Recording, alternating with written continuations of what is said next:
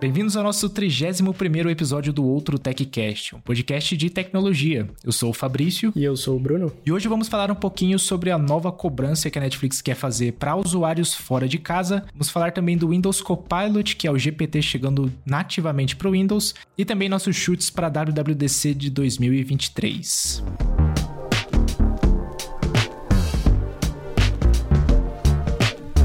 E hoje eu acho que o episódio é basicamente falar sobre as nossas apostas para WWDC, mas acho que a gente pode começar dando um contexto aí que aconteceu esses últimos dias aí. Acho que a principal notícia no Brasil que chamou atenção foi a Netflix cobrando por é, usuários extras na sua assinatura, né? Uhum. Para todos que não forem da mesma casa. O que, que você acha disso? Cara, é, eu já, já tem um tempo que eu tô meio que, sei lá, não curtindo as decisões da Netflix, né? Eles têm falado que vai, vão fazer isso há um certo tempo tempo já. Mas assim, cara, eles estão querendo cobrar acho que 12,90 por pessoa extra, o que é muita coisa, porque o serviço dele já é 55 reais na versão 4K. Eles estão cobrando um Apple TV Plus por pessoa extra. É, exatamente. e assim, né, eu já há muito tempo já venho falando que a, a, Netflix não tem um conteúdo legal, eles prezam por quantidade em vez de qualidade, então dos 100 shows ou filmes que eles produzem, um ou dois realmente são bons, sabe? Eu não curti muito e muita gente na internet também não, né? Inclusive um monte de gente falou que cancelou, que acontece toda hora também, né? A Netflix fala alguma coisa, o povo vai lá e fala, ah, cancelou,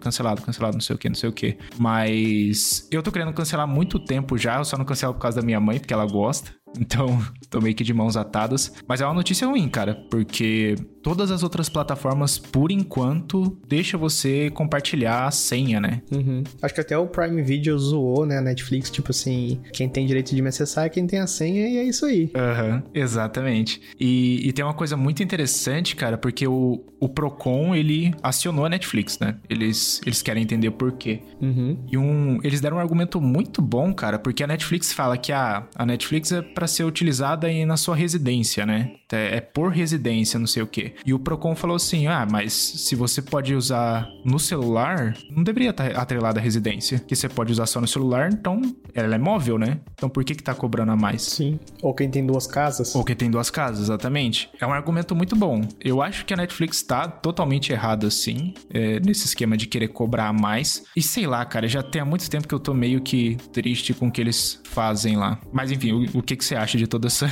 essa treta aí que tá rolando? Então, eu tava discutindo isso com a Dani ontem, porque antes de começar a conversar com ela, eu tava tipo assim, ah, meio que faz sentido, né? Tipo, sempre foi, pelo menos na regra, que a assinatura é pra, mesma, é pra quem mora na mesma casa, né? Então, eles não estão errados em, em cobrar outra pessoa, porque senão é várzea, né? Tipo, um grupo de seis amigos junto assina e cada um paga muito menos do que seria a assinatura de uma pessoa só. Uhum. Mas, mas esses pontos aí, tipo assim, de ter duas casas, de, sei lá, tô viajando por muito tempo. Para mim são bons argumentos para não poder, para que ela não possa cobrar pro usuário extra, né? E tem outra, tipo, não tenho nenhum tipo de compaixão com Netflix porque é o serviço mais caro e ultimamente, tipo assim, como eles apostam na quantidade em vez de qualidade, a grande maioria das coisas lá parece lixo, sabe? Uhum. Sei lá, não parece justo o preço que eles cobram. Na minha opinião, sempre é muito mais fácil você resolver com tecnologia do que burocracia. então, se eles quisessem fazer algo do tipo,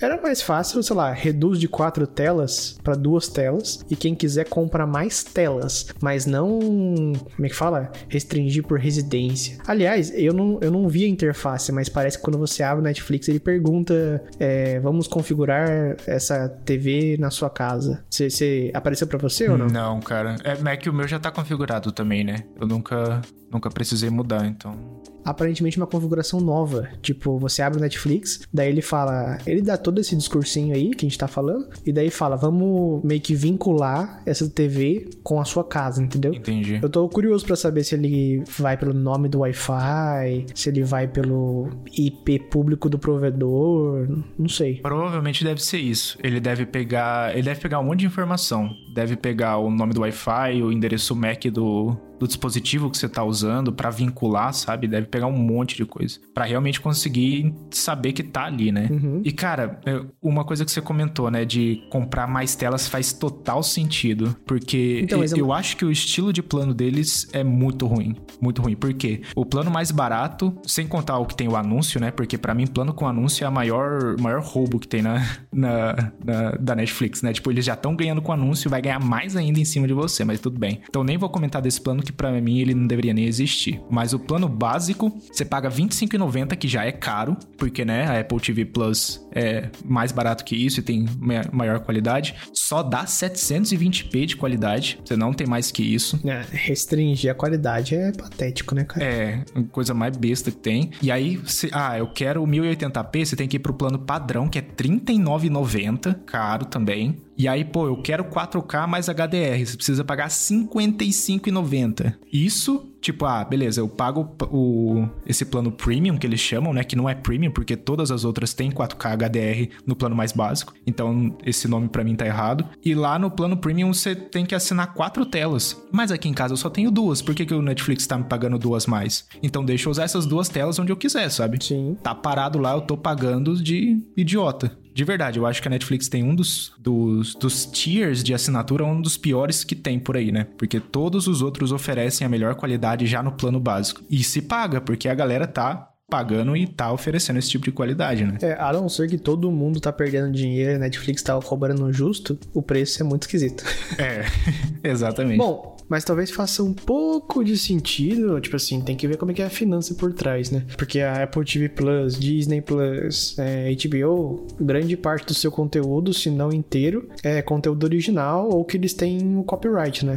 Então eles não precisam pagar por os filmes que estão lá. E o Netflix, tipo assim, tem muito conteúdo do Netflix, que até o que é basicamente o que eles tentam te enfiar pra assistir, mas tem muito conteúdo que não é da Netflix, né? Então precisa ser pago de alguma forma. É, cara, aqui no Brasil, pelo menos, os conteúdos que não são da Netflix são filme, filmes bem antigos. Bem antigos assim, né? Pra mim, 2005 já, já é antigo já. Uhum. Quanto mais antigo é o filme, mais barato fica o licenciamento dele, né? É mais tranquilo pra Netflix trazer pra gente. E toda hora tá saindo filme que não são dele, sabe? Saindo assim de catálogo. Eles estão tirando. Tirando filme, tirando série. Ou é porque a, a empresa do filme tá, em- tá criando outra plataforma, alguma coisa assim. Então, cada vez mais tem coisa da Netflix. Só Netflix. É, eu acho que vai chegar o dia que vai ser isso, porque, tipo assim, eu lembro que acho que no Brasil, ou aqui na Holanda, ou um outro, é, o Flash, a série do Flash, Uhum. tava no Netflix por causa que não existia o streaming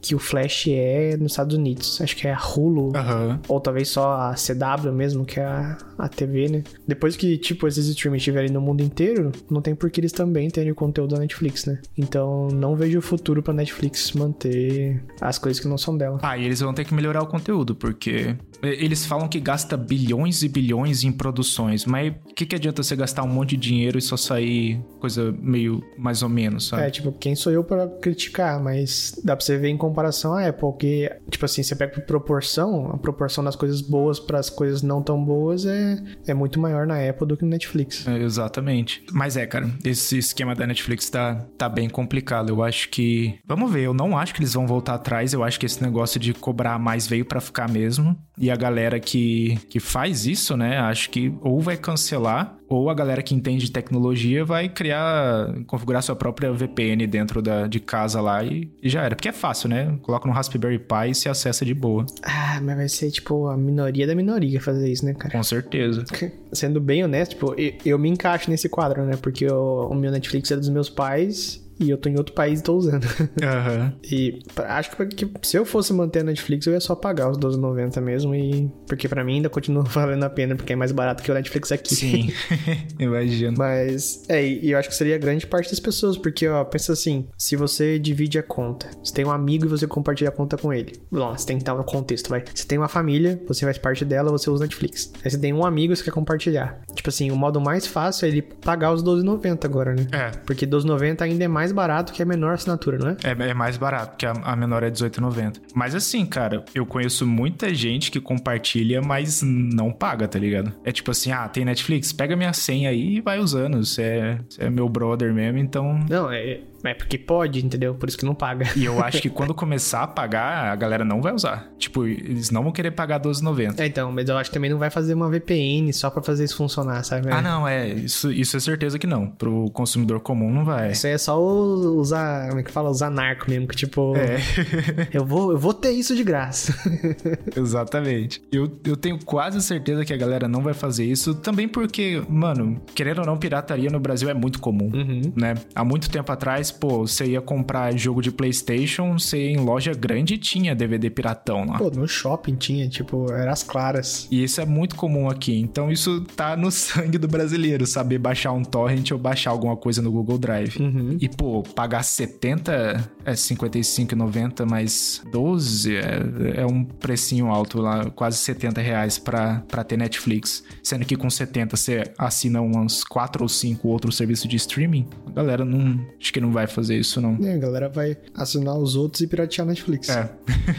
Mas em resumo, não curti esse, esse esquema da Netflix e se não fosse pela minha mãe eu já tinha cancelado faz tempo já. Cara, na verdade, ó, tô pensando aqui, pelo que eu li, vai ser tipo assim, você pode ficar 31 dias fora de casa, mas tem que voltar, senão você é um usuário extra, né? Eu acho que isso mudou. Ah, mudou? Mudou bastante disso aí, eu não tenho certeza como funciona agora. Mas esse esquema de tipo, ah, é, viajar com e usar sua conta mudou, acho que deu uma liberada a mais assim, mas. Não, porque então tá fácil. Porque quem usa Netflix, por exemplo, se eu empresto a conta pra alguém, não é todo dia que ela vai usar, né? Então. Mas é fácil saber. A hora, a hora que barrar, você volta pra casa da pessoa, entra no Wi-Fi e sai. É que é, é até fácil de saber, cara. É, vai ser praticamente a mesma coisa que acontece no Pokémon GO, né? Pokémon GO tinha muito problema de você fazer spoofing de localização, né? Uhum. E um segundo você tá aqui, mas no outro segundo você tá em outro lugar, não bate esse tempo de viagem. Então eles vão lá e, e corta, né? Então acho que vai ser a mesma coisa. E eles conseguem fazer isso, né? Tipo, pinga um servidor aqui, aí depois 5 minutos pinga outro aqui a 20 quilômetros da sua casa. Assim. Não, mas eu digo assim, é, se as pessoas moram na mesma cidade, eu, eu, acho que o caso mais clássico é com família, vai. É, família compartilha com os familiares e tal. Se eventualmente você vai na casa do familiar, você entra na rede lá tal, o Netflix sabe que você entrou, reseta, você pode ficar 31 dias fora de novo. Ah, sim. É, talvez isso, isso funcione. E até esse negócio que você falou aí do, do location spoofing, né? Esse é o nome que você falou? Aham. Uhum. Tem como você fazer um, uma aplicaçãozinha que ela vai andando pela rua assim devagarinho. Mas tudo bem, né? Não vamos entrar em detalhes. Acho que já se estendeu bastante. É aquele negócio, né? Sempre tem um jeito, né? E eu acho que os brasileiros vão achar esse jeitinho para não ter que pagar esse 12,90. E não acho errado, não. Eu acho esse, esse, essa nova política da Netflix muito ruim. Mas enfim. Exato.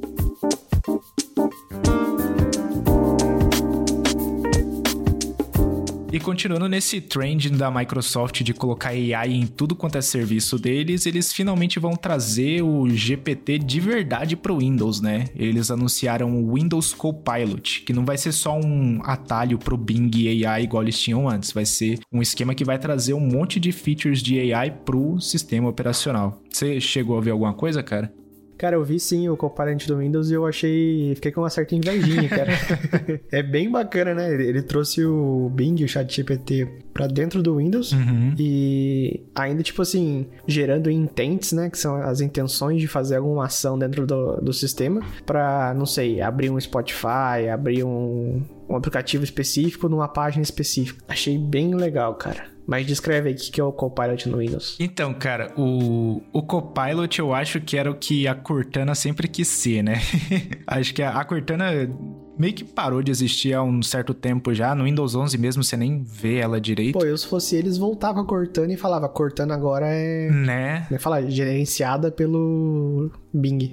é dava para reutilizar o nome aí. Mas, mas enfim, o Copilot ele vai usar todas as, as essa inteligência do GPT, né, do Bing AI para fazer alterações no Windows, né? Não alterações, é gerenciar o Windows também. Então, além de você poder fazer perguntas gerais, como a gente já faz no chat GPT, você pode pe pedir, foi um exemplo bem legal que eles deram no vídeo deles, tipo, ah, como que eu posso deixar a minha área de trabalho pronta para eu conseguir trabalhar? Ele já vai, entende isso, consegue ajustar suas janelas uma do lado da outra, ou, ou criar algum tipo de fluxo, colocar o timer para rodar, aquele timer de, de foco, mudar para o modo escuro. Tipo, ele consegue fazer várias ações com base nas, na, nessas respostas do, do Copilot, né? Uhum. E não só isso, você pode arrastar um documento para a janelinha do Copilot e ele vai descrever o documento. Você pode pedir, ah, beleza, agora que você descreveu, mande isso por e-mail para tal pessoa. Ele já sabe qual é a pessoa, qual é o e-mail, qual é o servidor que você usa e já, já manda, sabe? Então ele é o assistente virtual que acho que toda plataforma gostaria de ter.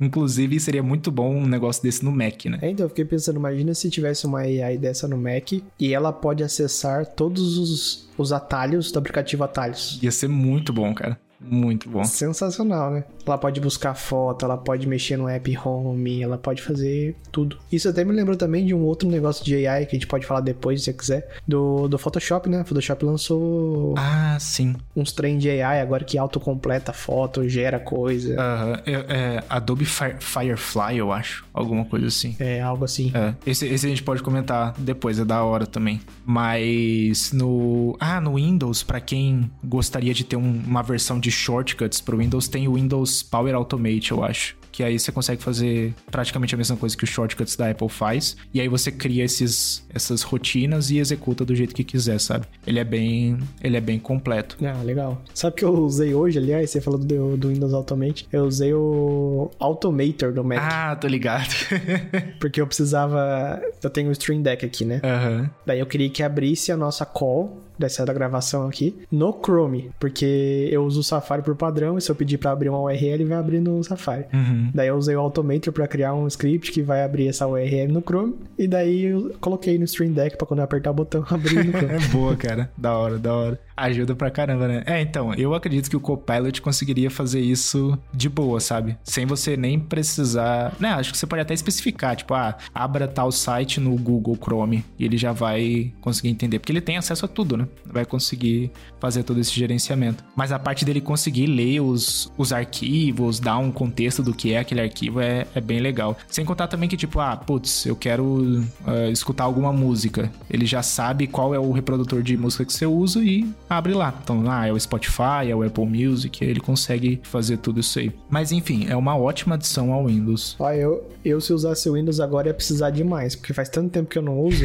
que eu. Nossa, acho que, sei lá, uma pessoa com conhecimento básico de Windows já manja muito mais do que eu de qualquer coisa. Uhum. Mas é, é uma boa adição, cara. Eu acho que quando chegar vai ser, vai ser bem interessante. O Copilot vai ser gratuito, como praticamente qualquer coisa no Windows hoje em dia, né? Você paga com seus dados, mas vai estar tá lá para uso. E eu acho que tá disponível na Branch Beta lá. Então eles ainda estão testando. Ainda não saiu pro público geral, não. Então eu ainda não consegui testar. Mas vai ser como se você ativasse a Cortana lá, só que em vez da Cortana vai ser o Copilot. Então vai ter um botãozinho na, na taskbar para você usar. Muito bom, muito bom. Espero que tenha pro Mac algum dia isso aí, porque parece bem útil, cara. Né? Eu mandei pra você, né? Eu uso um trequinho pro Mac que não tem nada a ver com isso, mas que ajuda, que chama Mac GPT, que é um... Um cara fez um app que você usa a, a API da OpenAI pra... Vamos supor, você tá com notas aberto. Aí você digita mais GPT e daí o que você quer, por exemplo, gere uma lista de compras para fazer um pudim.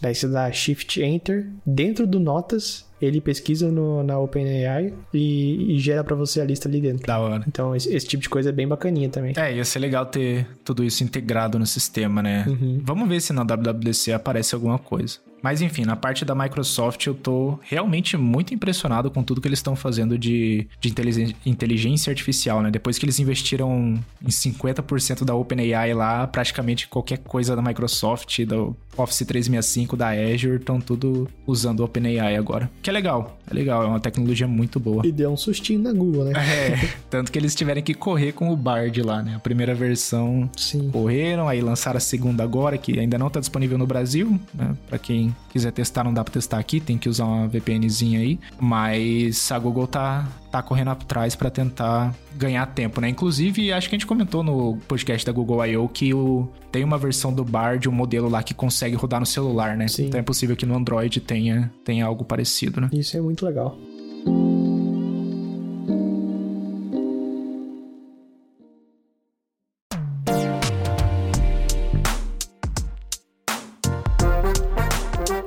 E a gente vai tentar começar uma tradição esse ano, né? Tomara que dure mais que uma edição. que é dizer nossos chutes aí sobre a WWDC. Tem um outro podcast que eu ouço que, que tem um, negócio parecido que eles chamam de troféu bola de cristal. Daí eu queria tentar replicar aqui para ver se, se fica legal. Boa. Então, basicamente, a gente fez uma lista aqui com os nossos possíveis chutes para o que vai ser lançado na WWDC. E vamos ver quem acerta mais ou quem erra menos aí, Fabrício. Boa. Troféu Fanboy. Que, que você mais espera aí?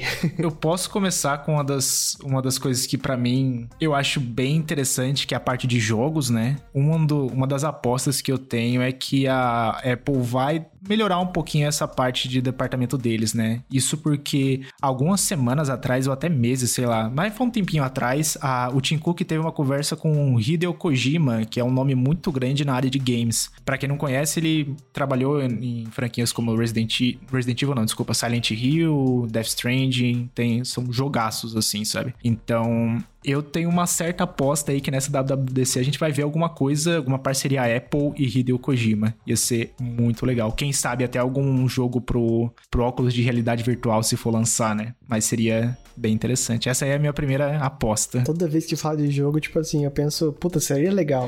Mas já falhou tantas vezes, né? É, a Apple é triste com jogos, cara. Mas também eles quiseram empurrar o, a API Metal lá para todo mundo usar, em vez de usar uma OpenGL que todo mundo já usa, um Vulkan que todo mundo já usa. Aí é pedir demais, né? Ah, mas seguindo essa mesma linha, eu vou fazer uma aposta de jogos também. Uhum. Eu acho que esse ano, ela. Esse ano não, nesse evento ela vai anunciar que vai ser possível fazer streaming de games na Apple TV. Ah, isso é bom. Não tem por que não, não poder, né, cara? Tipo, acho que tudo tá sendo barrado na, na questão de, tipo assim, é, vai ter que ter uma App Store dentro da App Não, uma App Store dentro da tvOS que não seja a App Store deles, uhum. pra meio que vender os jogos. Só que também não precisava vender, né? Podia ser você compra no site e só acessa pelo, pela tvOS, né? Uhum. Que já tem agora, sei lá, o Xbox Game Pass, tem o Nvidia GeForce Now. Aham. Tinha o Stadia, né? O falecido. Saudades Stadia, nem podia usar. Mas é, cara, acho que streaming de games na, na Apple TV ia ser muito legal. Não só na Apple TV, né? Mas em tudo. Eu acho que hoje em dia, no iPad, por exemplo, se você quiser usar algum, tem que ser pelo Safari. Você não pode nem usar o aplicativo, né? Porque eles barram. Sim. Mas ia ser muito bom, porque a Apple TV já tem suporte a controle. Tanto do Xbox, do Nintendo Switch, do PlayStation. Já suporta esses controles. Por que também não trazer essa possibilidade de streaming, né? E ter um aplicativo de streaming ia ajudar na latência e tudo mais. Mas enfim, é uma ótima aposta também, cara. Se eu gostaria, gostaria de ver. É porque eu acho que se eles atrasarem mais um pouco, as empresas vão fazer o contrário. Tipo, não, eu não quero ter Apple TV no meu, no meu leque de, de plataformas, entendeu? E é aquele negócio, né? Hoje em dia o Apple Arcade, por exemplo, só tem jogos que são nível jogos mobile, né? Jogos AAA, igual a galera fala, né? Até os mais famosinhos, tipo o Asphalt, que é, é legal, mas você vê que é um jogo meio... veio do celular, né? Você sente assim que veio do celular. É, é um jogo de celular, então é difícil dizer que a Apple tá realmente comprometida com os jogos quando 100% ou sei lá, vai 99% do seu catálogo é só pra, pra é, é, de jogos móveis, né? E aí que tá, nem, nem quero que esteja também. Por isso que eu quero que abra o, o streaming de games, né? Para outras empresas que já têm experiência com isso é, conseguirem estar na plataforma, né? Isso é. Geralmente, quando a Apple entra em alguma área, eles entram de uma maneira muito, muito certeira, né? Eles conseguem acertar, mas até agora eles não conseguiram entrar na parte de jogos, então dá para ver que é um pouco de, de problema aí. Ah, outra aposta também que eu gostaria de fazer, que tem um pouco de relação a jogos, mas tem outras coisas, outras aplicações também, é o suporte de Ray Tracing pro Apple Silicon. É, teve um rumor há um tempo atrás de que teria Ray Tracing nos iPhones. Para quem não sabe, Ray Tracing é você ter um, um objeto 3D, você ter reflexo, iluminação de uma maneira muito mais real do que uma coisa pré-compilada, né? É, tudo isso roda em tempo real. E para jogo isso é muito legal, porque imagina, você tá andando com seu personagem, você vê a sombra é, exata dele, você vê o reflexo dele sem, sem distorção e tudo mais. Esse esquema de ray tracing pro Apple Silicon seria muito legal também pro óculos de realidade virtual, porque se você tem uma realidade aumentada no caso, né, aquela que junta a virtual com a realidade de verdade.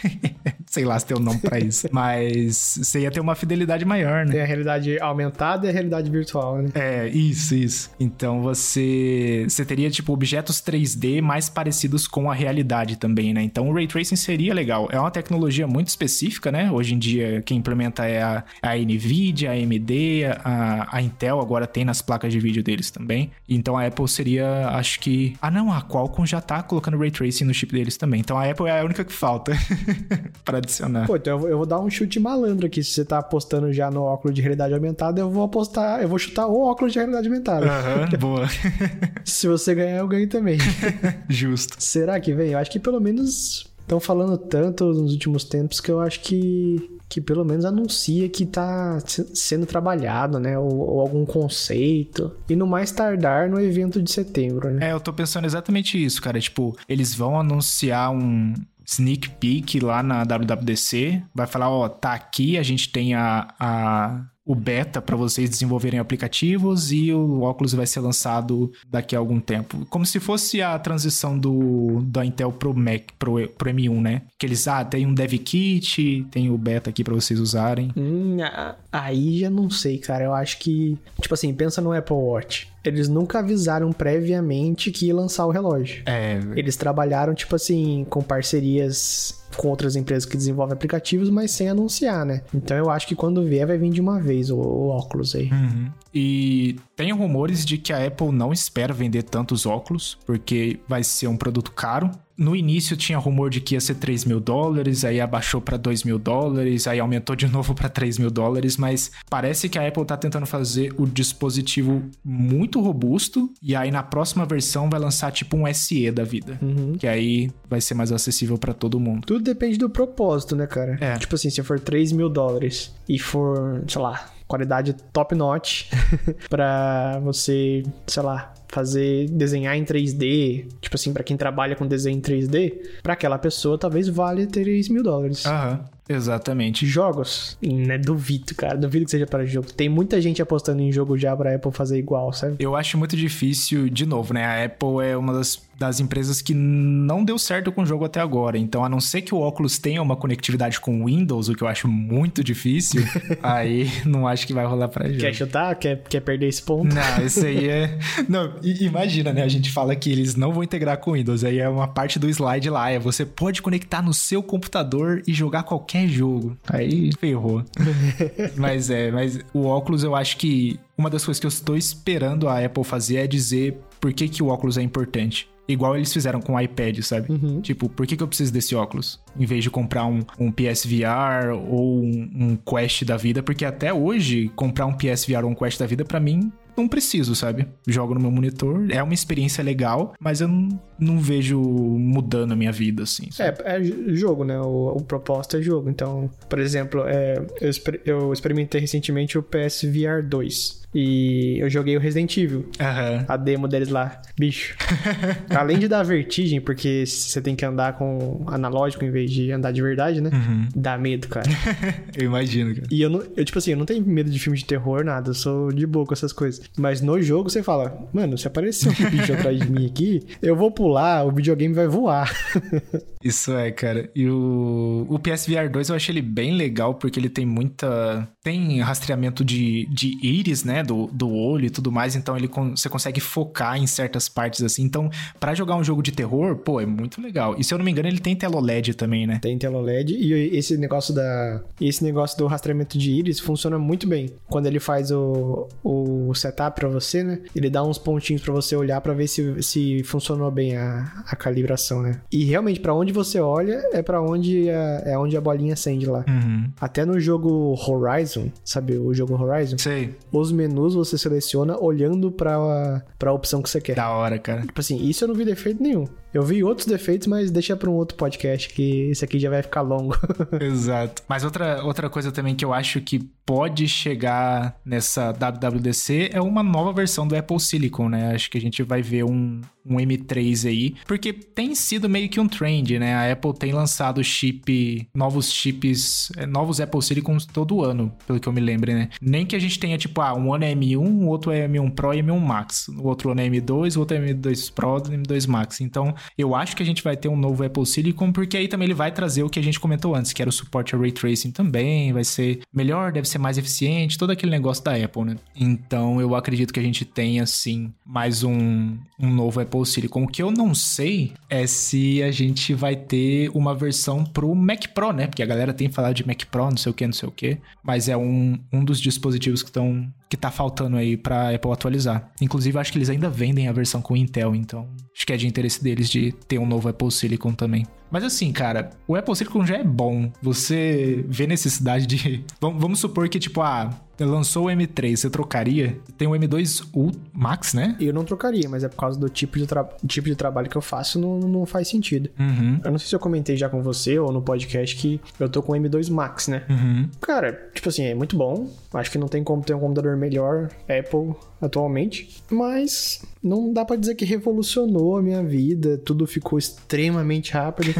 Com certeza, se eu pegar agora um outro computador, eu vou sentir a diferença. Uhum. Mas pelo, pelo papo que eles promovem, que o negócio é 50 vezes melhor que o Pro tal, não atendeu minha expectativa, sabe? Eu acho que não é parrudo o suficiente para fazer coisas é, de AR, tipo assim, com resolução 4K em cada olho, sabe? Não, não sei, eu, eu chutaria que não. Uhum. Mas vamos, vamos sair do tópico AR, porque isso aí vai que não acontece, né? Daí a gente chutou tudo os negócios que não vai rolar. Sim. Meu próximo chute é FaceTime no tvOS, cara, na Apple TV. Faz tempo que eu tô querendo isso e eu acho que seria uma, uma bela adição. Eu, como moro longe da família, tipo, fazer FaceTime é um negócio que é recorrente e no celular, tipo assim, é bom. Imagino que as pessoas que moravam longe não tinham isso há 10 anos atrás, hoje em dia não reclamam. Uhum. Mas você tem uma TV imensa lá, uma Apple TV que poderia fazer a ligação tranquilamente. E você já tem a, o recurso de conti continuity. Continuity, é isso que, é isso que fala, né? É, eu acho que é esse, essa a frase. Pra usar a câmera do iPhone no Mac como webcam. Uhum. Então por que você não usa a câmera do iPhone na Apple TV para fazer o FaceTime, né? Acho que não tem por que não, e eu aposto que isso vai acontecer. Apesar que eu acho que não, mas vai acontecer. Vai. Confia. É, a gente espera, né, que tenha alguma coisa para pro tvOS. Mas seria muito legal, cara, porque aí você pode ter numa TV zona, né? Se fosse uma sala de conferência, poder usar o FaceTime. O FaceTime já é um eu acho que ele trans, é, transmite em 4K já, né? Eu acho que é um dos poucos que fazem 4K. 4K? Acho que é Full HD, né? Não? Ah, eu não sei, cara. Eu li em algum lugar que era 4K, eu posso estar errado. Mas é um, uns que tem a, a, a, melhor qualidade de imagem, né? Eu sempre achei o FaceTime com uma qualidade muito boa, se for comparar com o Google Meet ou com o Zoom, por exemplo. Então, ter isso na TV ia ser muito legal. Mas dá pra você, tem uma opção pra você forçar ele ficar a 144p, você sabe como? Como? Você manda link pra alguém que não tem iPhone e abre no browser, fica horroroso. Ah, tá. é verdade, gente testou no browser e meio, é meio triste, né? Lembra que a gente gravava no, no browser? Aham, uhum, era, era bem zoado. Mas aí, mas a gente parou de usar porque tinha vários bugs, né? Pra ser justo também, tava a palavra gigantesca escrito beta lá, então... é, mas de Apple pra Apple, o FaceTime eu acho que é o melhor em questão de resolução. Uhum, funciona, funciona bem. Outra aposta que eu tenho também, mas essa eu acho que é. Não sei se vai ser um novo serviço ou um novo aplicativo, né? Mas a Apple tá na verdade, são rumores que apareceram que a Apple tá criando um aplicativo de diário. Vai ser, vai ser tipo assim: uh, eles vão consolidar todas as informações e todas as coisas que aconteceram no seu dia e eles vão te dar meio que um resumão do que que, do que, que rolou. Parece que você vai poder complementar com o que você quiser escrever e tudo mais. E aí vai ser um novo aplicativo de journaling, né? Eles, eles chamam de journaling. Eu acho legal, eu acho muito interessante. Hoje em dia, acho que o maior aplicativo para isso é o Day One. É um aplicativo que você vai lá, escreve, grava a voz, o que aconteceu no seu dia e tudo mais. E a própria empresa do Day One acha que a Apple tá fazendo isso porque eles, eles tinham um contato muito forte com a Apple e do nada a Apple cortou o contato. Então, eles acham que a, a, Apple tá desenvolvendo. Vou acabar com você, tchau. Exatamente. E, e, é o que a Apple fez com outros serviços também, né? Então, eles acham que isso vai acontecer. Eu acho muito legal é, Apple, é, aplicativo de diário, principalmente para manter a sanidade mental. É muito bom quando sei lá, para quem nunca usou, né? É uma das coisas que eu faço também. Sempre que acontece alguma coisa de errado, algum problema na, na vida pessoal, é bom a gente escrever e meio que botar para fora, né? Falando um pouco de saúde mental aí. Então, o Day One faz isso muito bem.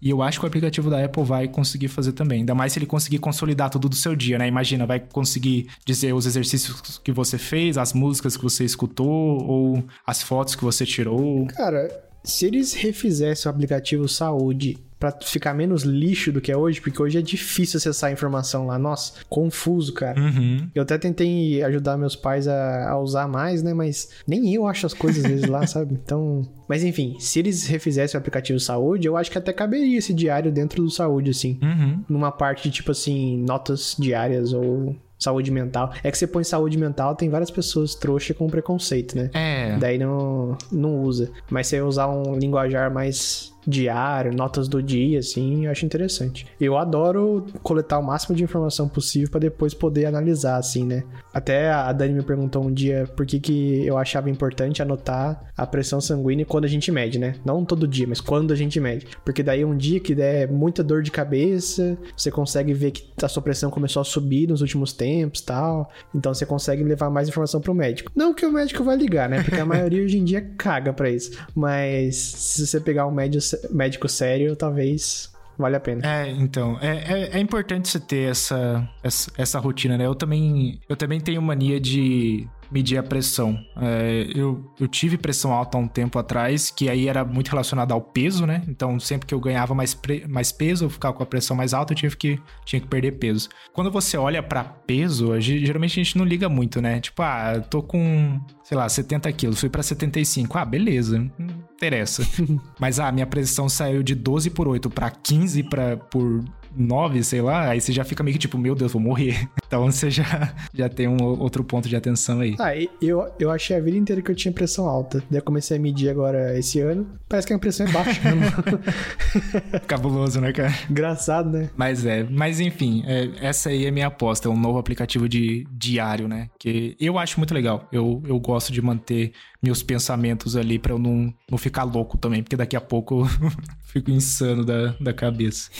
Ó, uma outra aposta minha que eu tô apostando já faz um tempo e não acontece, mas é poder vincular os HomePods normais com os HomePod Mini e fazer um sistema de som surround. Da hora. E por que, que eu acho que pode ser que anuncie num evento como a WWDC e não o de setembro que anuncia produtos? Porque não precisa de produto novo, não precisa de hardware novo, você só precisa da integração por software. Então, por que não, né? Eu acho que ficaria show. Ia ser bem legal, cara, porque aí você imagina, né? Você tem dois HomePods daqui, do normal, né? O HomePod grande na frente, do lado da TV, né? E você tem dois HomePod minis com surround atrás. Então você tem um, uma caixinha de muita qualidade atrás de você, e aí você realmente consegue um Dolby Atmos da vida, né? Um som 360. Esse eu gostaria de ver funcionar, cara, porque... E apesar dos HomePods serem caros, se você for pôr na ponta do lápis, talvez fique o mesmo preço ou mais barato do que comprar um sistema surround de áudio. Uhum.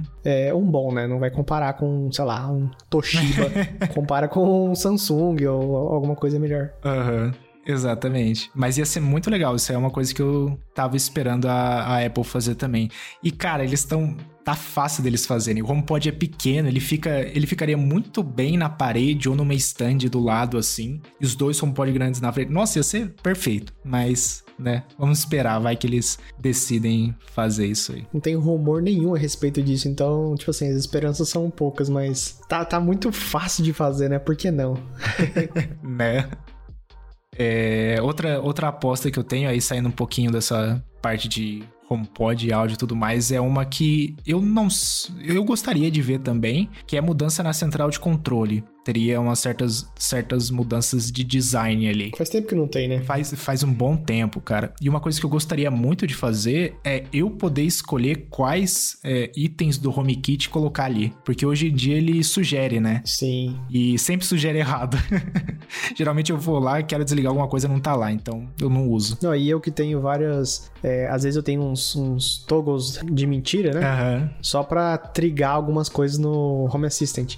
Daí, de vez em quando, quando aparece lá na minha, na minha central de controle e, e não aparece só pra mim, né? Aparece pra Dani também. Aham. E é um negócio meio inútil, né? E você pode até esbarrar o dedo e trigar alguma coisa que você não quer. Uhum, exatamente, cara. Então eu gostaria que tivesse essas mudanças, deixasse que a gente escolhesse mais, né? Pode ter uma mudança de design sim, ter mais controles, mais sliders, né, que você pode alterar lá, mas eu gostaria de ver mais opções. Pra mim, tipo, ah, trocar o Wi-Fi ou trocar o Bluetooth, pra mim não importa muito, porque eu sempre tô no mesmo Wi-Fi e sempre uso os mesmos dispositivos Bluetooth, mas essa parte do HomeKit ia ser muito legal, poder saber exatamente o que eu quero controlar. É, porque essa parte central de controle do HomeKit foi meio que feita chutada, né?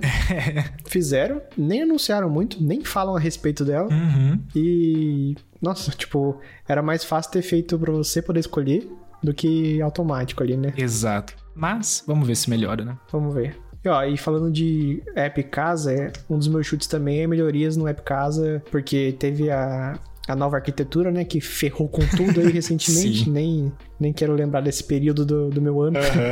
Imagino que deve ter um motivo também, além do Matter, pra mudar essa arquitetura, né? Imagino que eles estão com planos de, de melhorar não, não só o app home, mas é, o quanto você pode automatizar, é, o quão avançada podem ser as automações. É, então, meu chute aí é meio genérico, mas é melhorias significantes em algo relacionado ao app home. Uhum. É, inclusive uma coisa que po- eles poderiam incluir no App Home é gerenciar os Thread Border Routers, né? Porque hoje a, a Apple atualizou recentemente, acho que no iOS 16.5. Eu fiz até um vídeo sobre isso lá no Descomplicando Tech, mas ele- eles atualizaram para a versão mais nova do Thread. E essa versão permite que você conecte uma Apple TV, por exemplo, em um Google Nest Hub e forme somente uma rede, como se fosse uma rede mesh mesmo. Uhum. Então, só que hoje em dia não tem nenhum aplicativo que faz esse gerenciamento, essa conexão. Tem o Home Assistant, mas eles ainda não integraram com o iOS para fazer isso. Então seria legal a Apple trazer essa opção, sabe? Tipo, ah, lista quais são os Thread Border Routers na rede, você toca lá e ele consegue fazer essa conexão. Isso seria muito legal e muito importante para quem tem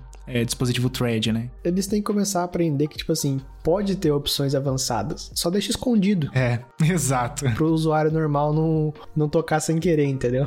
Aham. É, isso aí é algo que eu gostaria muito, cara. Opções mais avançadas, principalmente no aplicativo Home. Tem muita coisa lá que é, você, tipo, só espera que funciona, né? Nem mensagem de erro dá direito. Sim, sim. E outra, outra aposta que eu tenho por aqui é a possibilidade de você poder mudar aqueles atalhos da lock screen, cara. Porque. Por que, que eu tenho essa aposta, né? Nos rumores que saíram do iOS 17, uma coisa que eles falaram que eles soltam um rumor super genérico, né? Mas eles falaram que, tipo, ah, vão vir, vão vir funções que as pessoas estão pedindo há muito tempo. E isso é uma coisa que a galera pede muito. Então, aquele atalho onde você tem de ligar a lanterna e ligar a câmera, eu gostaria de trocar. Principalmente o da câmera, né? Porque o da câmera eu só faço o slide pro lado. Geralmente eu uso isso. Uhum. A lanterna eu uso bastante. Então, sei lá, colocar o, o aplicativo casa ali pra abrir automático e tudo mais. Então, eu gostaria de poder customizar esses atalhos aí. Não sei se você chega a usar bastante isso aí também. É, esse, esse é um bom chute, assim. Não sei se eu mudaria, mas eu acho que ter a opção de mudar é bem legal. O Flash eu não uso tanto, então talvez eu trocaria ele. A câmera eu ainda manteria, porque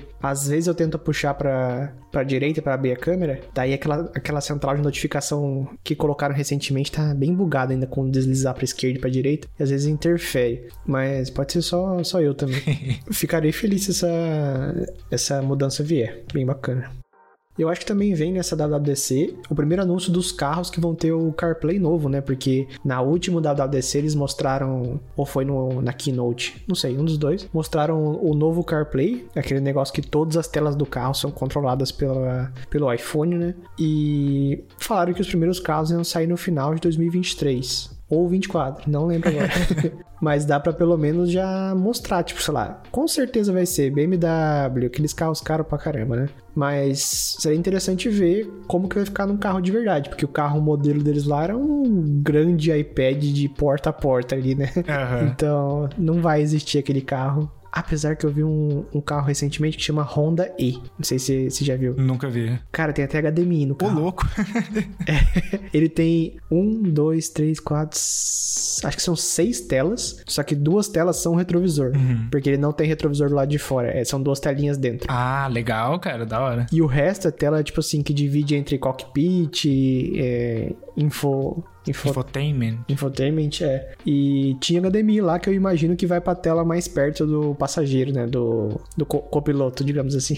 Da hora, cara. e eu achei um recurso interessante. Imagina ali, você tá com. quer pra um filminho e tal. É, isso aí ia ser legal, cara. É, ainda mais que a. Acho que foi a GM, né? Que dropou o, o suporte ao CarPlay agora, vai usar só o Android Auto lá. Então é seria interessante ver a Apple mostrando outras marcas que vão. Outras fabricantes que vão adotar o, o CarPlay, né? Mas. Eu, eu, eu tenho aqui uma outra, uma, uma outra aposta também, que é o modo dashboard, que esse é interessante. É, a gente viu alguns rumores sobre isso, né? De que ia chegar no iPhone. E eu gostaria muito que chegasse no iPad também, né? Uhum. Mas a, a- o que eu vi de, de conceito que a galera criou pro iPhone é como se ele tivesse a telinha do Apple Watch, né? Você coloca ele lá no carregador, ele virado, vai ter a hora, vai ter a porcentagem da bateria e tudo mais. Cara, na minha vida, no iPhone é desnecessário. É, eu também não, não vejo muito, muito ganho. Inclusive o do Watch eu nem uso. Do jeito que ele carrega, ele carrega com a tela apagada. Mas eu gostaria de ver no iPad.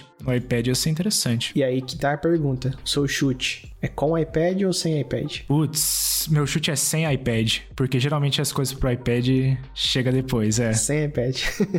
Beleza. Até hoje os widgets não chegaram pro iPad, né? Ou já chegaram? Só na tela home, no, na lock screen não. É, só na tela home. Eu acho que não chega por enquanto no iPad, não. Boa, pô. Mas é, eu, eu não sei em quem que eles estão pensando fazendo essa tela dashboard pro iPhone. Eu também não, cara. Quando que o seu iPhone. Ah, ok, seu iPhone pode ficar docado quando você tá trabalhando na mesa ali. Mas o que, que você precisa que não tá na tela do seu computador? né? Não, sem contar que já tem o Always On, né? Always On Display. Então, tipo, Sim, na hora de dormir. Na hora de dormir você não quer nenhuma tela acesa, você não quer um, um dashboard. Mesmo que seja muito escuro, não tem porquê, tá ligado? O exato. que mais? Não- eu não vejo aplicação, não. Se lançar isso, eu vou ficar, tipo, me perguntando. Bom, se bem que eles sempre mostram um vídeo que convence, né? Nossa, eu sempre precisei disso. Exato. Vai saber, né? vamos ver, vamos ver. Cara, e um chute que eu realmente gostaria que acontecesse depois que eu vi o novo tablet da Google é ter a opção, ter um dock, ter uma interface pra você docar um iPad e ele ser tipo um dashboard, né? uma central da sua casa que você pode ali e, e interagir, controlar as coisas da casa. Não tenho muita fé que isso vai acontecer, não. Pelo menos não nesse evento.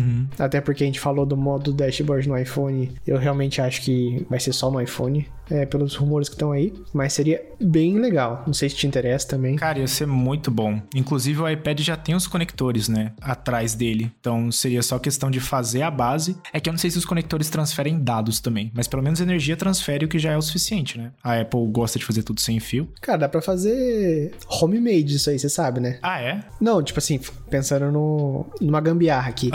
Os pinos que estão lá atrás, tipo assim, eu não sei o que você conecta em cada, mas não deve ser nenhuma rocket science. É, Tem outros devices que tem esses pinos também, né? Você faz um cabinho, coloca dentro de um dock que você mesmo fez, tipo, faz impressora 3D ou algum material melhor, e cria uma automação no shortcuts lá. É, quando começar a carregar, é, abrir tal aplicativo. Tem um monte de aplicativo de dashboard na, na App Store. Ou você pode criar o seu também. E daí você acabou de criar um iPad docável, né? É. Não tem nenhum tipo de limitação. É, Mas eu queria ver sendo feito pela Apple, porque daí sempre tem mais integração com o sistema, né? É, isso é. Mas um iPad docável seria, seria interessante. Seria o primeiro meio que tela smart que a Apple teria, né? Porque a Google já tem, a Alexa já tem, então a Apple poderia usar o próprio iPad pra fazer isso. Mas outro chute que eu tenho, que eu acho que é meio óbvio também, é que a gente vai ter melhoria na Dynamic Island, né? A gente teve a Dynamic Island do, no iPhone 14 Pro. Os rumores é que vão, vai- isso vai chegar pro 15 normal e pro 15 Pro. Então acho que a gente vai ter algumas melhorias. O que eu gostaria de ver seriam notificações e a Siri. Tudo ali. Já tem a Dynamic Island mesmo, então expande e, e usa naquela área, sabe? Eu acharia legal porque traz mais consistência pro sistema, sabe? Porque, principalmente notificação, né? A notificação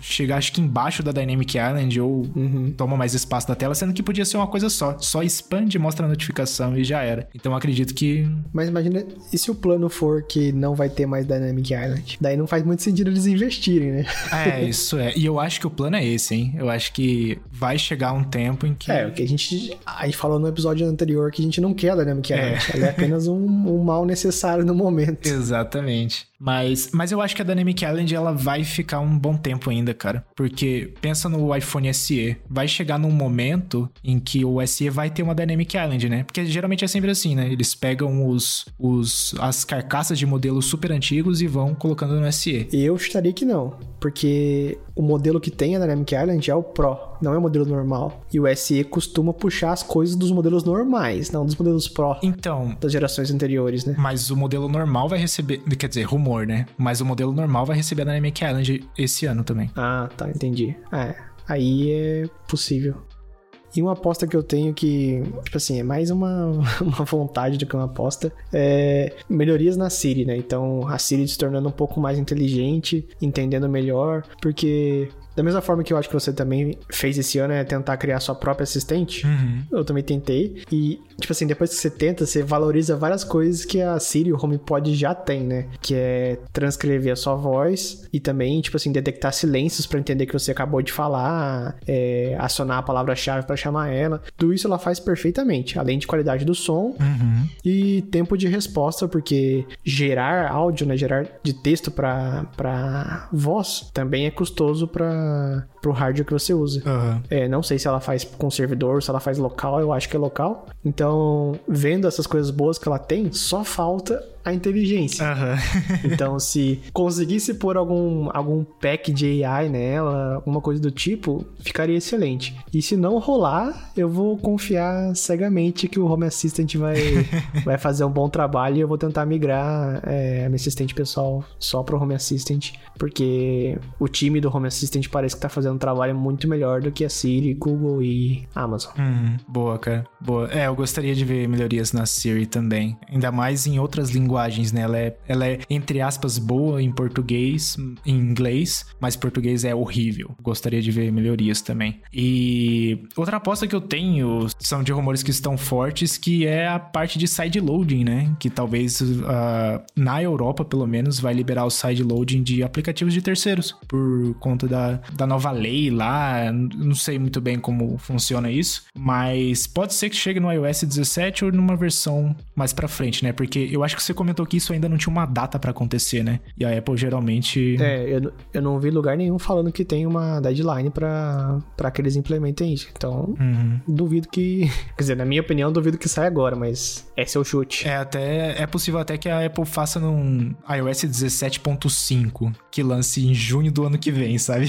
Igual aconteceu, né? É, talvez ela só explique como vai ser o conceito. Aham. Uhum. Então, talvez tenha isso aí. Não sei se eu usaria, talvez para algo muito específico, mas eu não. Eu já tô feliz com o que tem na App Store hoje. E tá sendo rumorado também um novo aplicativo da Wallet, né? Da carteira pro, pro iPhone e deve vir pro iPad também, não sei. Porque a Apple tem trabalhado bastante com o Apple Card, é, sistema de tipo milhas, pontos que eles estão vendo de trazer também, se já não tiver. Tem aquele Apple Pay Later também, que você pode pagar em quatro prestações semanais, né? Não é mensal, que nem no Brasil. Uhum. Então, eu acho que tá na hora de uma nova interface para traduzir isso melhor do que, do que a gente tem hoje, né? Sim. Aliás, tem um, um negócio que é um bug. Não sei se é um bug ou se simplesmente é assim. Que é quando eu tô com um passe aberto, tipo um ingresso pro cinema, e daí eu quero pagar alguma coisa, que eu aperto duas vezes o botão lateral para abrir o cartão não abre o cartão, porque eu já tô na, ah. na wallet e eu já tô com o um passe aberto. Queria ver um fix para isso, mas talvez não seja um bug. Pode crer, pode crer. Uma coisa que eu acharia interessante é que hoje no aplicativo Wallet você tem a opção de fazer rastreamento de objetos. Pacote, né? É, de pacote. Só que é muito limitado, né? É só o que a Apple julga ser o serviço de rastreamento lá. Você não consegue adicionar um código, por exemplo. Então seria legal a Apple adicionar uma API no iOS que outros aplicativos pudessem incluir lá. Tipo, ah, comprei no Mercado Livre, beleza, chama a API do wallet e ele inclui lá também. Mas na verdade tem, cara. É... Na última vez quando eles anunciaram, os sites têm que integrar, entendeu? Então, ah. por exemplo, eu comprei uma capinha no lançamento do último iPhone, que foi naquele Total ali, aquela capinha fininha, sabe? Sei. E o site usava uma plataforma, talvez a Shopify, não sei, que já integrava. Daí apareceu lá, entendeu? Então, eu acho que falta as pessoas aderirem às plataformas, né? Entendi. Mas, tipo assim, foi a única compra que eu fiz que apareceu lá, mais nada. E eu compro bastante. O que a Apple poderia fazer também é suportar os serviços, né? Tipo, hoje em dia o- os aplicativos de rastreio suportam os serviços. Ah, suporta Correios, suporta o AliExpress, sei lá o que, suporta Mercado Livre. A Apple podia fazer algo parecido também, tipo, ah, começar a suportar essas coisas. É muita coisa? É. Já fizeram? Já. Então não é impossível, sabe? Mas considerando que a Apple meio que caga e anda pra tudo que não é Estados Unidos, então eu acho que não seria tão fácil. Mas é, é, não tem por que a gente estender esse assunto, mas eu vou falar rapidinho o que, que eu penso. Tipo assim, quando um desenvolvedor faz o aplicativo de, de rastreio, quem é o interessado que as coisas estejam funcionando? É o desenvolvedor. É, Então ele corre atrás pra fazer a gambiarra que precisar pra rastrear, pra integrar com o sistema. Agora, quando a Apple faz alguma coisa, quem que é o interessado de ser compatível? São os serviços. sim. Então, e eu não acho errado não, porque se ela tiver que manter o sistema do Correios, que troca, que muda, que não é bom, que cai, Uhum. é, ela tem que ter muito time pra fazer as integrações. Então eu acho que a, a, a opção dela, que é deixar aberta a plataforma pra você se integrar, eu acho bacana. O problema é o quão fácil é isso, né? É, então. Tanto que eu achava que nem tinha essa opção, porque eu nunca, nunca vi funcionar, né? Sim. Então, pelo jeito, não deve ser tão fácil. Mas, mas beleza. Outro. Acho que meu último chute aqui seria de widgets interativos na, na sua home, né? Hoje em dia a gente já tem os widgets ali do. No iPhone, né? Você consegue ver informações, então, tipo, ah, consigo ver o tempo, consigo ver a bateria e tudo mais, mas quando você toca no widget, você abre um aplicativo. Uhum. Eu não tenho, por exemplo, ah, um widget de música que eu controlo a música direto na home sem abrir esse aplicativo. Então, pra mim, esse widget ele é mais um, ele só traz informação, mas não acaba sendo tão útil assim, né? É diferente dos widgets de Android. Na verdade, tem um widget, né? O widget dos shortcuts, ele não abre o aplicativo, ele roda o shortcut. Ele roda, é, mas na verdade é que o shortcuts consegue rodar em segundo plano. Hum, Tipo, quando você roda um shortcut, você tem a opção de dele não mostrar algum um esquema lá. Sim, sim. Então ele roda em segundo plano. Na verdade, ele abre o aplicativo, mas a interface não mostra, né? Mas todo desenvolvedor pode fazer isso ou é uma coisa que a Apple usou exclusivamente pra ela? Ah, eu acho que só a Apple pode fazer. Porque nenhum outro aplicativo eu vi isso funcionar, sabe? Eu também não vi, não. Mas eu acho que seria uma coisa muito boa. Hoje em dia, eu uso no Android, por exemplo, tem. Tem um widget que integra com a, o, acho que é Galaxy Buds, não sei, é o fone de ouvido do, do Samsung, né? Uhum. E lá eu consigo trocar direto o tipo de cancelamento de ruído que eu quero. Em vez de ter que ir lá na central de controle, apertar, segurar, trocar, tem o widget ali, troco, já era. Seria muito legal ter pro iPhone também, porque eu uso direto nessa cancelamento de ruído ou deixar ele pra. Eu não lembro o nome da outra função que permite você escutar mais, mas seria legal. Esse é um, um esqueminha que eu tava esperando acontecer. E pra fechar, minha última aposta aqui, porque eu não tenho mais chute pra fazer. Vou juntar uma coisa que já tá rumorada, parece que é meio óbvia de acontecer, que é o aplicativo saúde pro iPad. Pra mim não tem mérito nenhum, ele já tá tipo atra- atrasado pra, pra estar no iPad, né? Aham. Mas isso também pode significar que eles vão refazer o app saúde com uma interface melhor, quem sabe? Seria interessante. Porque trazer um treco ruim pro iPad não faria muito sentido, né?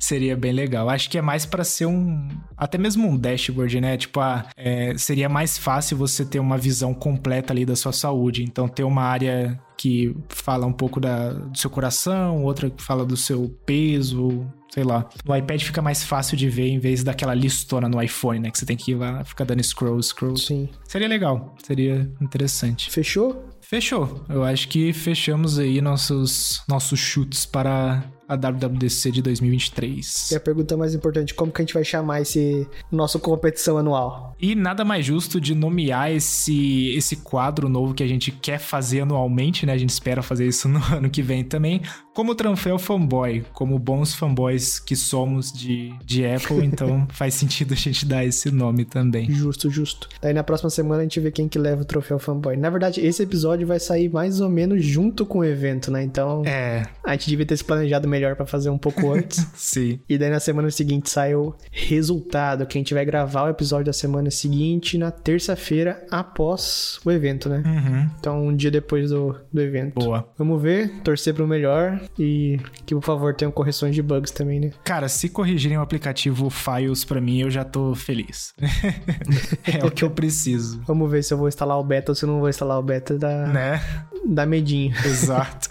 No iPad, com certeza. Com o iPad eu não ligo muito, daí eu, Aham. eu instalo lá.